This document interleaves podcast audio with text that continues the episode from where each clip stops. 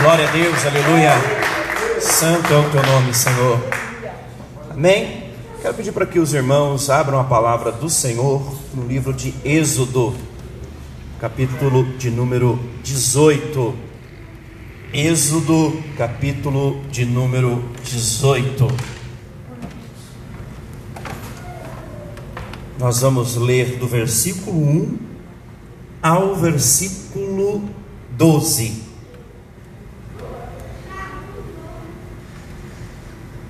Êxodo 18, do 1 ao 12. Amém? Todos acharam?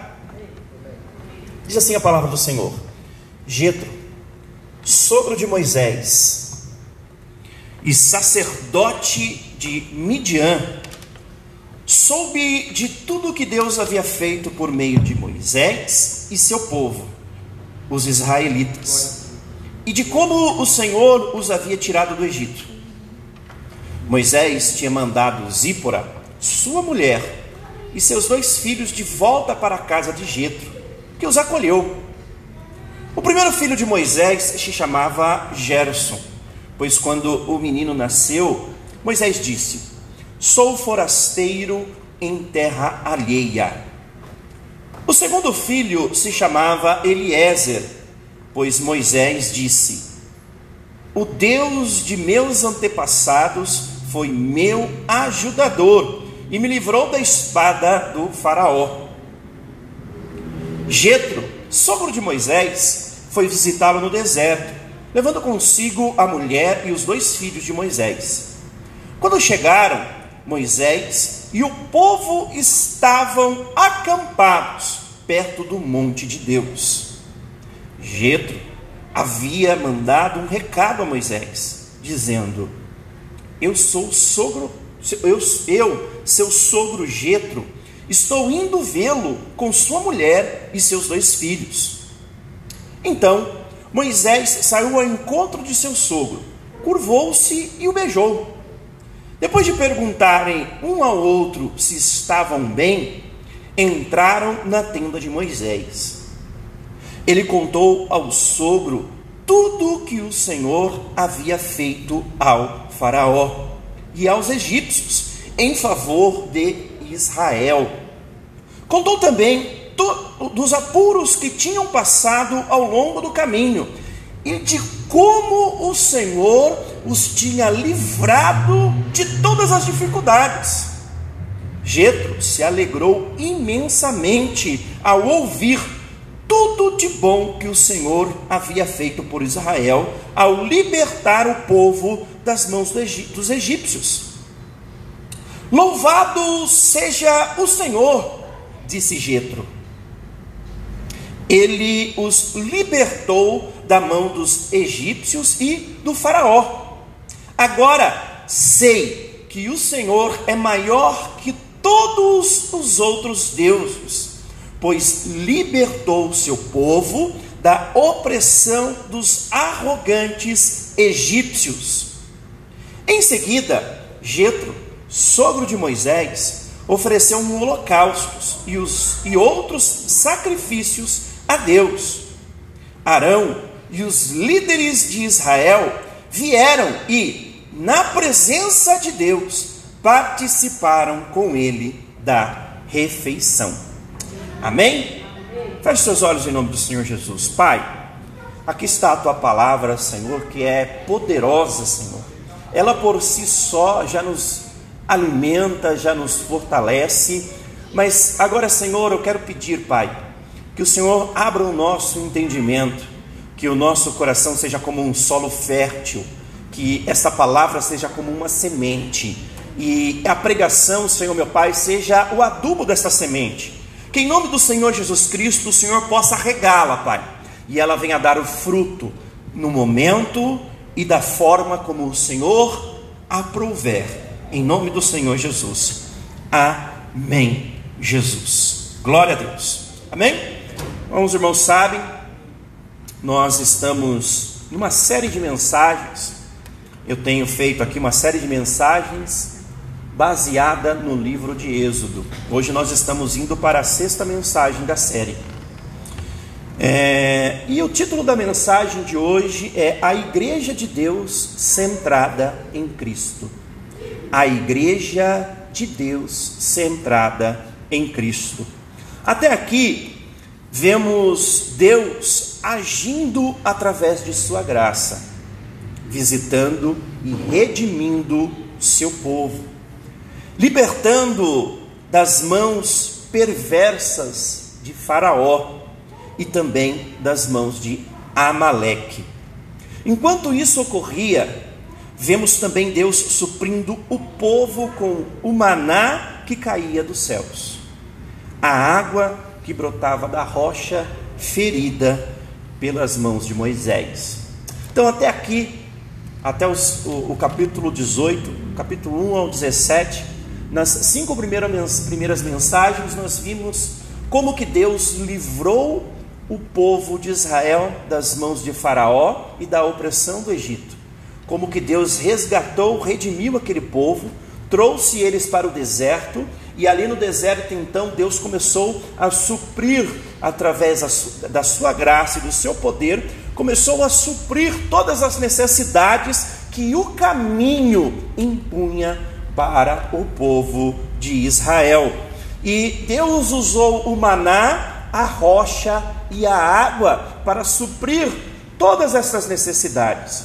E eu quero trazer aqui desses três símbolos o significado deles, para que nós possamos então entrar no capítulo 18, propriamente dito. Então, até aqui Deus usou um maná caindo dos céus. Este maná simboliza Cristo, o pão vivo. Nós vamos ver lá em João capítulo 6, no versículo 35, que Jesus declara que ele era o pão da vida. E Deus ali no deserto, para suprir as necessidades daquele povo que caminhava ali, Deus então envia o maná dos céus, o pão que caía dos céus, para fortalecer aquele povo enquanto eles andavam pelo deserto. Da mesma forma que Deus faz em nossa vida. Enquanto nós estamos caminhando em direção à Nova Jerusalém, enquanto nós estamos peregrinos aqui nesta terra, Deus, através de Jesus Cristo, vai nos fortalecendo, pois nos ofertou Jesus Cristo como o próprio pão vivo enviado dos céus para nos fortalecer. A segunda é a rocha ferida, a rocha ferida pelas, pelas mãos dos homens. A rocha ferida simboliza também Jesus Cristo ferido pelos próprios homens. Nós vamos ver ali em Isaías 53 que o próprio profeta declara que Jesus não tinha nem parecer e nem formosura, não era bonito, não era formoso, não era apreciável aos olhos, tamanha as feridas que os próprios homens tinham causado em Jesus Cristo. E da mesma maneira que foi com a rocha, que foi necessário que Moisés ferisse a rocha, também foi necessário que Jesus Cristo fosse ferido, para que eu e você nós pudéssemos hoje estarmos aqui firmados na rocha verdadeira, que é o próprio Jesus Cristo. E a terceira é a água que brotava da rocha.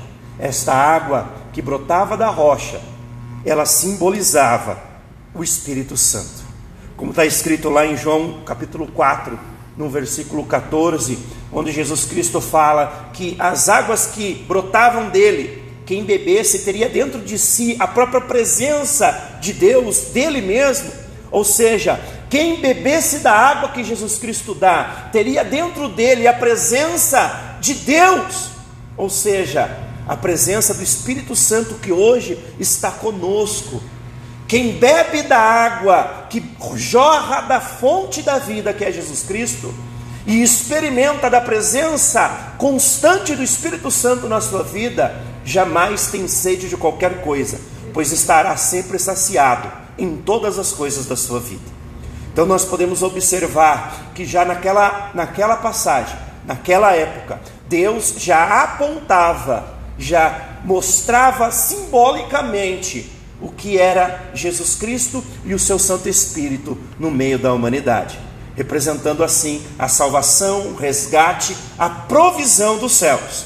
Então nós chegamos no capítulo 18, com todo este cenário como pano de fundo, como contexto de tudo que estava ocorrendo, que então começa a ocorrer aquilo que é uma notável figura da glória futura.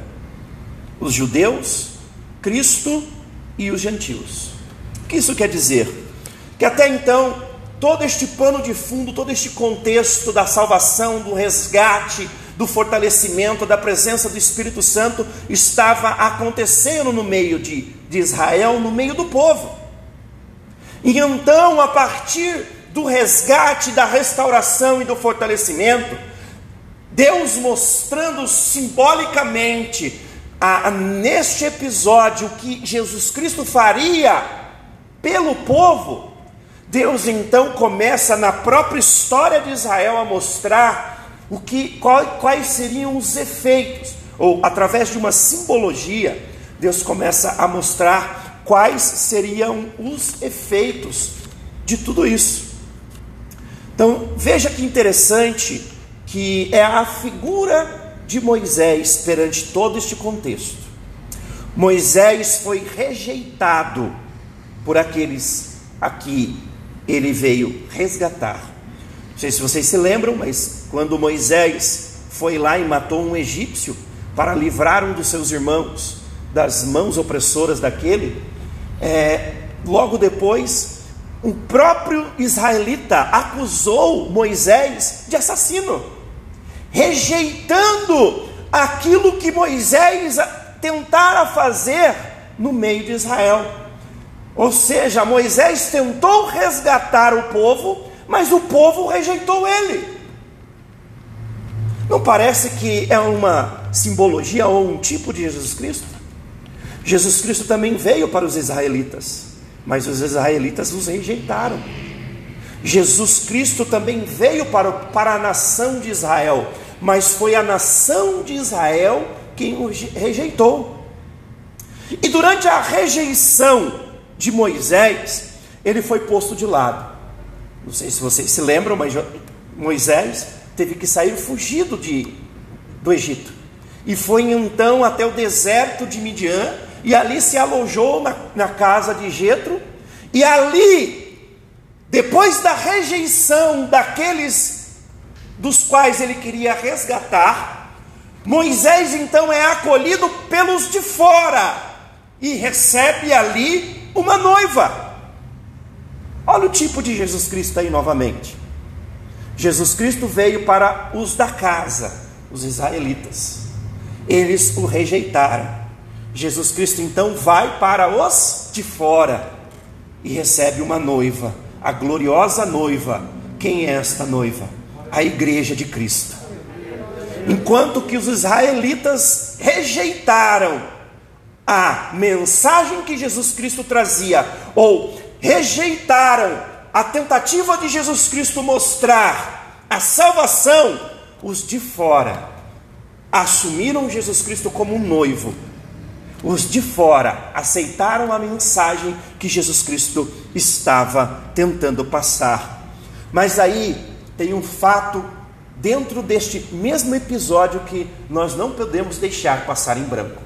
Lá no capítulo 4 de Êxodo, nós vamos ver acontecer um episódio que, para um leitor é, despreocupado, um leitor desapercebido, talvez seja somente algo que está acontecendo ali que não tem importância. Lá no capítulo 4, você vai ver que enquanto Moisés estava voltando de Midian para o Egito, no meio do caminho, durante a noite, enquanto eles descansavam, Deus veio e tentou matar Moisés. A palavra de Deus fala isso lá no capítulo 4 de Êxodo. O próprio Deus tentou matar Moisés. Mas Zípora, enquanto Deus tentava matar Moisés e aquilo acontecia, Zípora pegou uma pedra afiada, diz a palavra de Deus, que Zípora pegou uma pedra afiada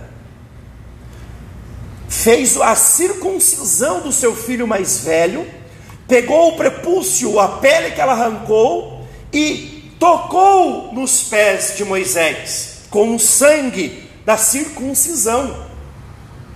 E então, naquele momento, Deus abandonou Moisés e deixou ele viver. O que, que nós podemos aprender de tudo isso? Que apesar de a noiva ter aceitado a Moisés e Moisés ter aceito a noiva, algo ficou de fora aí. Algo ficou de fora.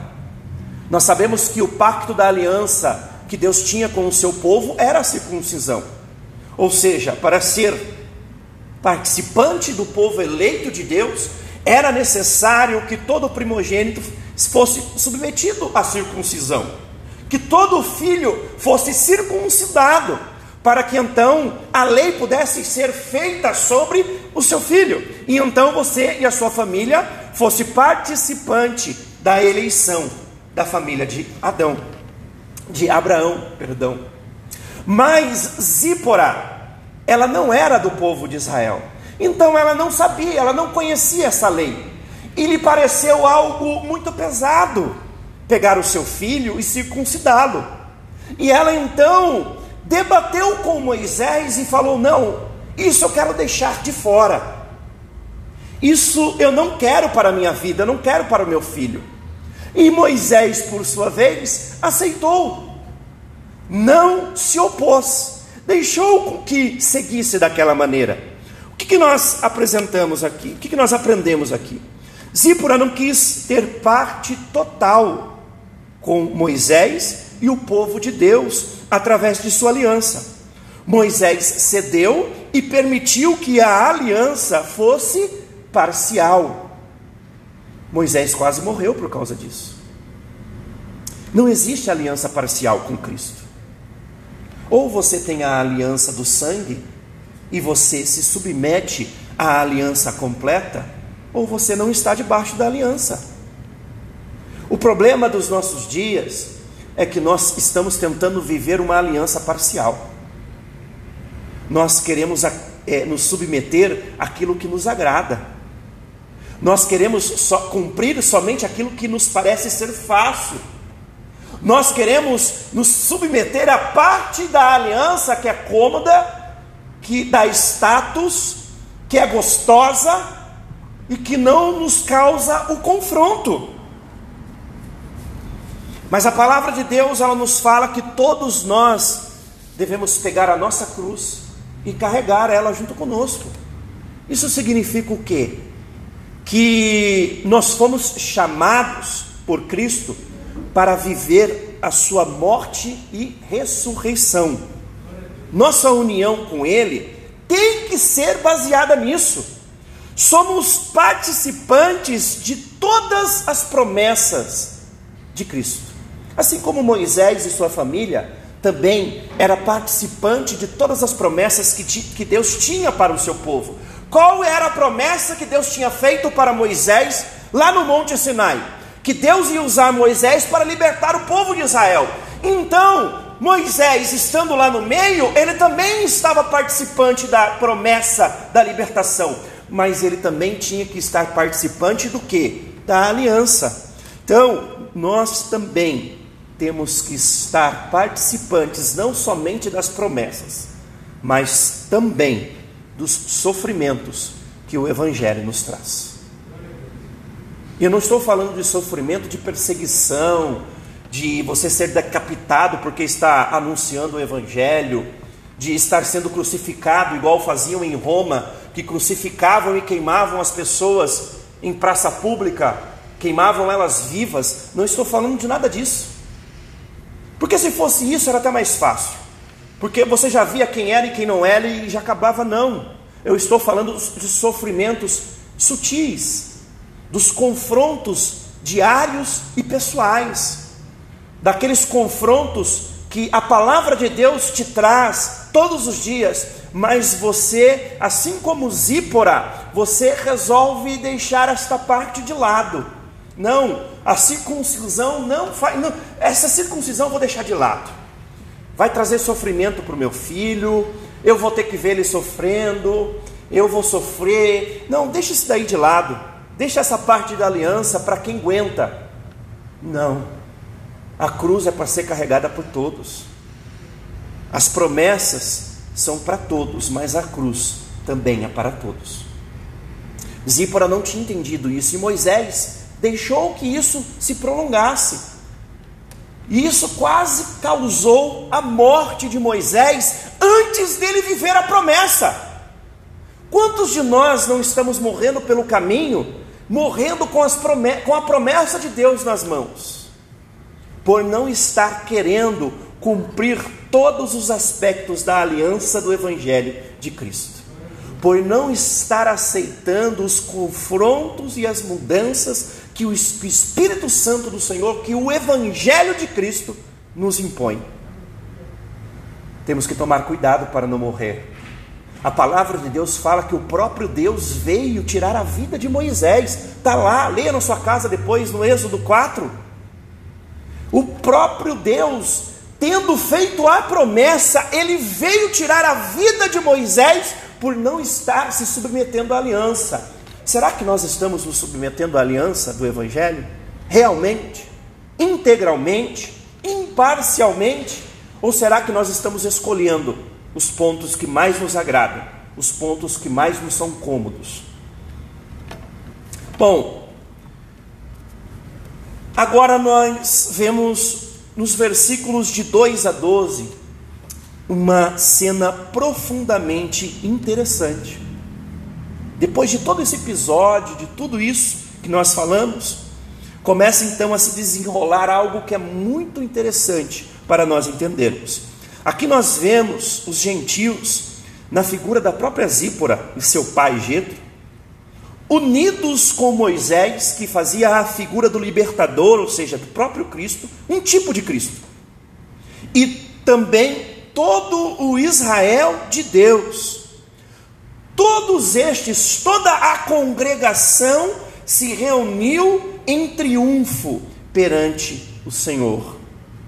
Esta é, sem dúvidas, uma ilustração do reino futuro de Deus, onde todos se unirão para glorificar o nome do Senhor. Então, dos versículos 12, 2 ao 12 que nós acabamos de ler, relata ah, um encontro do povo eleito, Israel, do libertador, Moisés, e daqueles que não tinham parte com a, a eleição ainda, que era Zípora e seu pai Jetro. Israel, o eleito, Moisés, o tipo de Cristo, e Zípora e toda a sua família representando a igreja da nova aliança. Olha que interessante. Você consegue entender isso? E aí todos eles se encontram. Isso nos leva para a consumação de todas as coisas do Evangelho. Qual que é o fim de todas as coisas no Evangelho? É Jesus Cristo vindo ou voltando, trazendo a nova Jerusalém e ali então todos se unindo, adorando a Cristo. Todos numa mesma comunhão, gentios, gregos, israelitas, todos se unindo para adorar o nome do Senhor. Então, aqui de novo, a história de Israel mostra, aponta como um, um símbolo daquilo que Jesus Cristo iria fazer com toda a humanidade.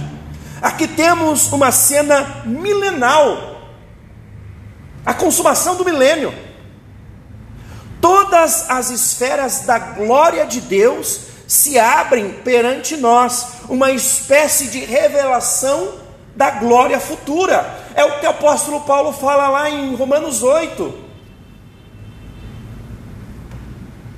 É o que o apóstolo Paulo fala lá em Romanos 8. A glória que há de ser revelada. Aqui já é um, um tipo desta glória.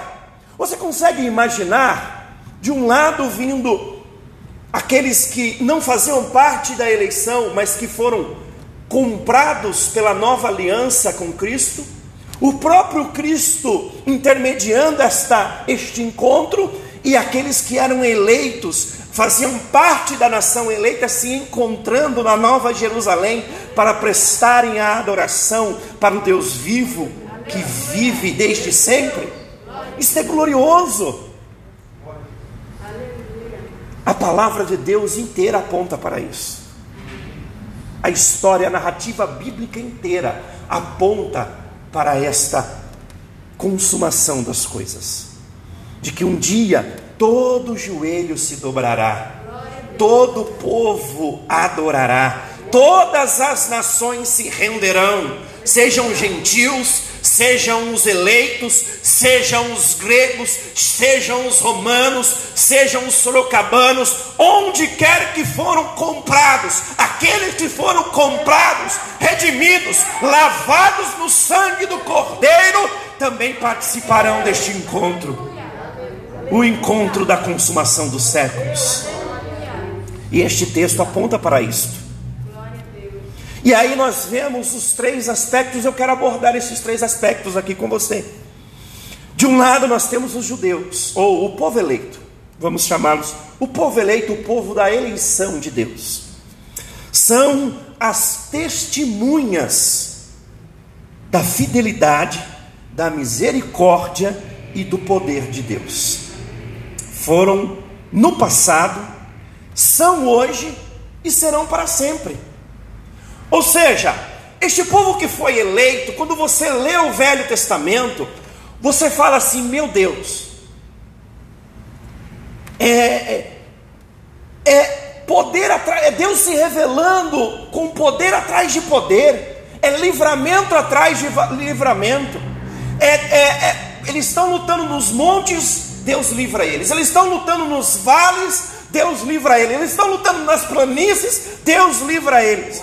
E quando você vai estudar mais a fundo ainda a, a história bíblica, ou os, os, fatos históricos que tem na Bíblia, aí que você fica mais impressionado ainda, porque você descobre que a nação de Israel, na verdade, eles tinham duas espadas. Como que um povo desse consegue derrotar reinos tão grandiosos, consolidados em batalha, se não pela presença do próprio Deus? Isso foi no passado. Isso é hoje. Você não fica impressionado com as coisas que acontecem em Israel? Eles são bombardeados de todos os lados. Eles são tentados ser, é, são coisas que acontecem lá que você fica de boca aberta. Você fala de medicina avançada, Israel está no meio. Você fala de defesa bélica, Israel está no meio.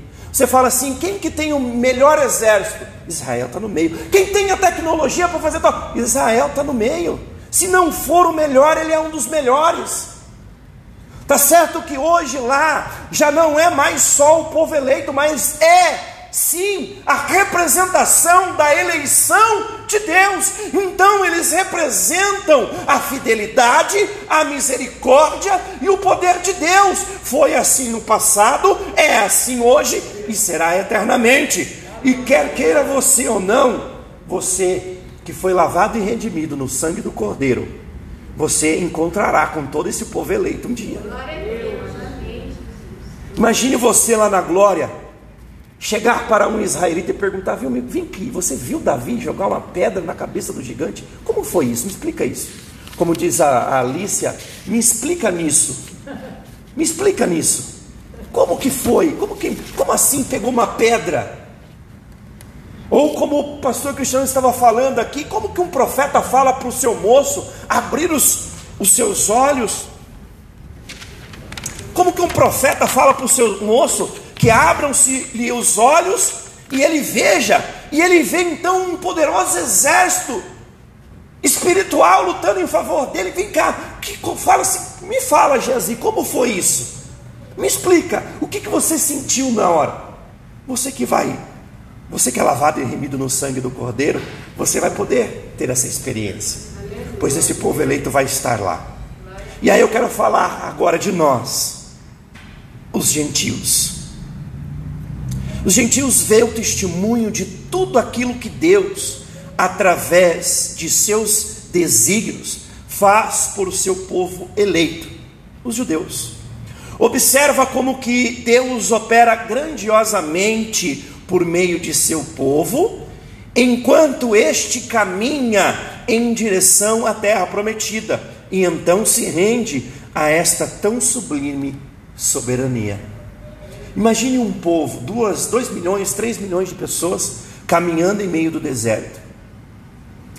E enquanto eles caminham, eles vão derrotando reinos, vão invadindo e subjugando reis, eles vão fazendo coisas através do poder de Deus e da manifestação do poder de Deus, eles vão fazendo coisas grandiosas, e o povo ao seu redor vai vendo tudo isso.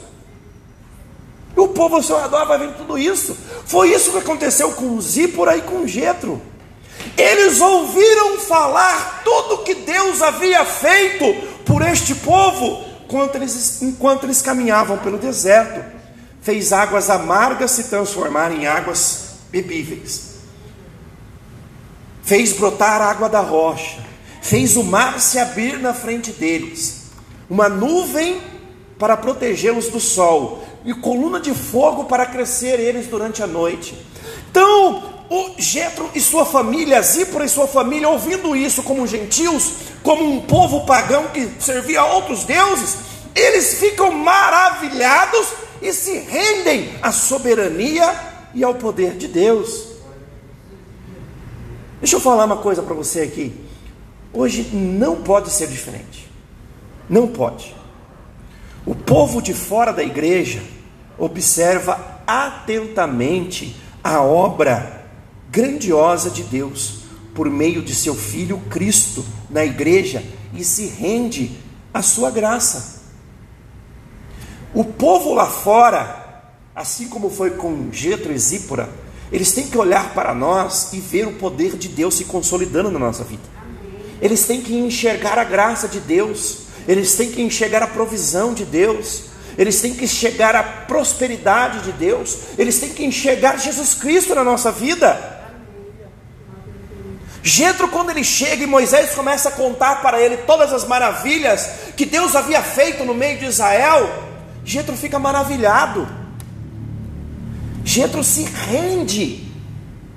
A família de Jetro toda se rende à soberania de Deus e a palavra de Deus então fala que ele fica tão maravilhado que ele reconhece que não há outros deuses, que de fato o único Deus era o Deus de Israel. Por quê? Porque Jetro e sua família serviam aos outros deuses. Era comum naquela época, cada família tinha o seu Deus. Cada família, ele pegava um Deus lá que ele entendia que era o, o que iria ajudar ele, e então erigia ali um, um testemunho, um, um altar e servia aquele Deus. E Jetro tinha o Deus da família dele, mas nunca aquele Deus a quem imaginava ser o Deus da família dele havia feito tão grandes coisas por ele. E ele fica maravilhado, ele se rende. O povo lá fora está cheio de deuses, dinheiro, prazer sexual, o ego, a emoção,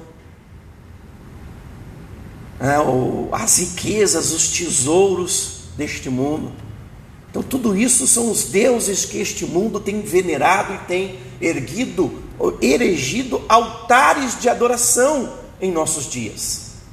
Nós, como um povo que foi lavado e remido no sangue do Cordeiro, nós temos que ser aqueles que irão destruir esses altares erigidos, através da manifestação da graça de Deus em nossa vida, através da manifestação da glória de Jesus Cristo em nós.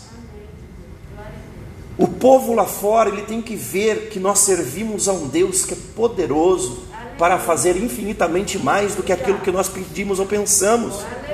Eles têm que vir se cumprindo em nós todas as promessas que a própria palavra de Deus nos faz. Nós também temos que ser, assim como Moisés e o povo de Israel foi, agentes de transformação dos gentios, Nós também já fomos gentios uma vez, mas hoje nós somos transformados. Nós somos participantes ou coparticipantes na eleição de Jesus Cristo. E nós também temos que transformar os gentios que estão lá fora em coparticipantes desta mesma eleição, desta mesma filiação em Jesus Cristo. E aí, por fim, terceiro, vem a igreja de Deus, que é centrada em Cristo. Aqui vemos tanto Arão e seus familiares, representando o povo de Israel, quanto Zípora e seus filhos, representando a igreja de Cristo, fundada com a morte e a ressurreição, ambos ligados intimamente ambos ligados intimamente com Moisés, o libertador, representando Cristo, aquele que liberta todos e por meio de quem todos se conectam novamente com Deus. Deixa eu explicar melhor isso daqui. Vocês se lembram que o povo de Israel é o povo eleito. Zípora e seus filhos haviam é, se ligado à, aliança por meio do sangue, então estavam dentro da promessa novamente. Moisés representando a Cristo, o libertador. Então, por meio de Cristo, tanto Israel, o povo eleito, como aqueles que foram comprados pelo sangue de Cristo, eles se unem e através de Cristo surge uma igreja de Deus que é centrada em Cristo e ela se conecta com Deus verdadeiramente. É isso que está acontecendo aqui. É isso que está acontecendo aqui no meio do deserto. Aquele povo que até pouco tempo atrás era um povo gentil, pagão, que servia a outros deuses, se rende à soberania de Deus, e o povo eleito então se une a este outro povo, e juntos, mediante ao libertador, formam uma igreja que serve ao Deus vivo, e, mediante esse libertador, eles se conectam novamente ao Deus Todo-Poderoso.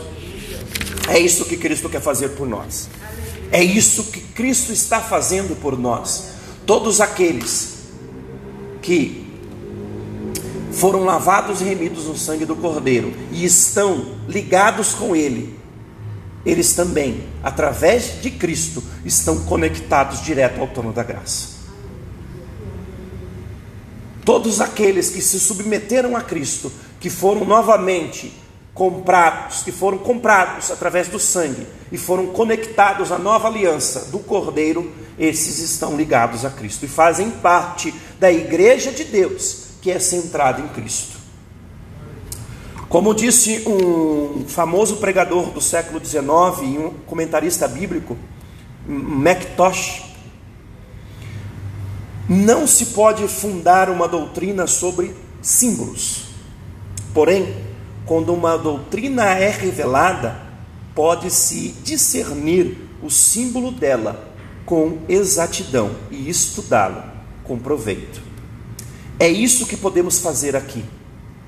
Cristo nos revela a doutrina de um povo, uma igreja onde Ele mesmo é o cabeça de todos como está lá em Romanos 10, 12. E por causa desta revelação, podemos compreender não somente o simbolismo desta passagem de Êxodo 18, mas de muitas outras que apontam para Cristo e tudo aquilo que, de fato, a igreja irá viver em seus últimos dias. Quando tudo se, se consolidar, quando Cristo voltar, a nova Jerusalém for estabelecida, toda este, todo este simbolismo que na verdade aponta para a doutrina revelada através de Jesus Cristo, ela não deixará de ser uma doutrina e passará a ser uma realidade em nossas vidas. Nós temos sobre nós a promessa de que Cristo irá voltar. E através desta promessa, Cristo, ele se revela para todos aqueles que buscam ele. E ele então manifesta o seu poder, manifesta a sua graça, manifesta a sua unção para todos os povos. E estes povos que são resgatados por ele, eles então saem anunciando as boas novas. E isso vai se repetindo até que Cristo volte para nos buscar. Para que nós possamos concluir, temos que estar ligados em Cristo por Sua morte e ressurreição. Precisamos compreender que, além dos momentos da revelação de seu grandioso poder e de seus milagres, provisão, prosperidades e livramentos, devemos ser participantes também de seus sofrimentos. Nosso relacionamento com Cristo, o nosso casamento com Ele, deve ser completo e não um relacionamento parcial. Somente assim estamos todos unidos nele, agora para uma perfeita adoração, e assim seguiremos em direção à Nova Jerusalém como uma igreja de Deus centrada em Cristo. Para que nós possamos viver a realidade da Nova Jerusalém, nós precisamos estar submetidos à totalidade da aliança de Cristo. Nós devemos nos submeter à totalidade do Evangelho. Devemos estar alicerçados, aliançados e firmados em Cristo, para que a nova Jerusalém ela seja uma realidade em nossa vida, para que nós possamos, como neste simbolismo que nós vemos em Êxodo 18, onde tanto o eleito como o gentil se unem perante Cristo para render a adoração e se conectar a Deus, nós também possamos, naquele glorioso e grandioso dia, nós também estarmos junto com a nação eleita, rendendo o nosso louvor na presença de Cristo, rendendo o nosso louvor ao Deus Todo-Poderoso, ao Deus verdadeiro, ao Deus que é fiel para cumprir tudo aquilo que Ele nos prometeu. Que nós possamos fazer parte da Igreja de Deus, que está centrada em Cristo Jesus, nosso Senhor. Amém? Que o Espírito Santo do Senhor continue falando poderosamente em cada coração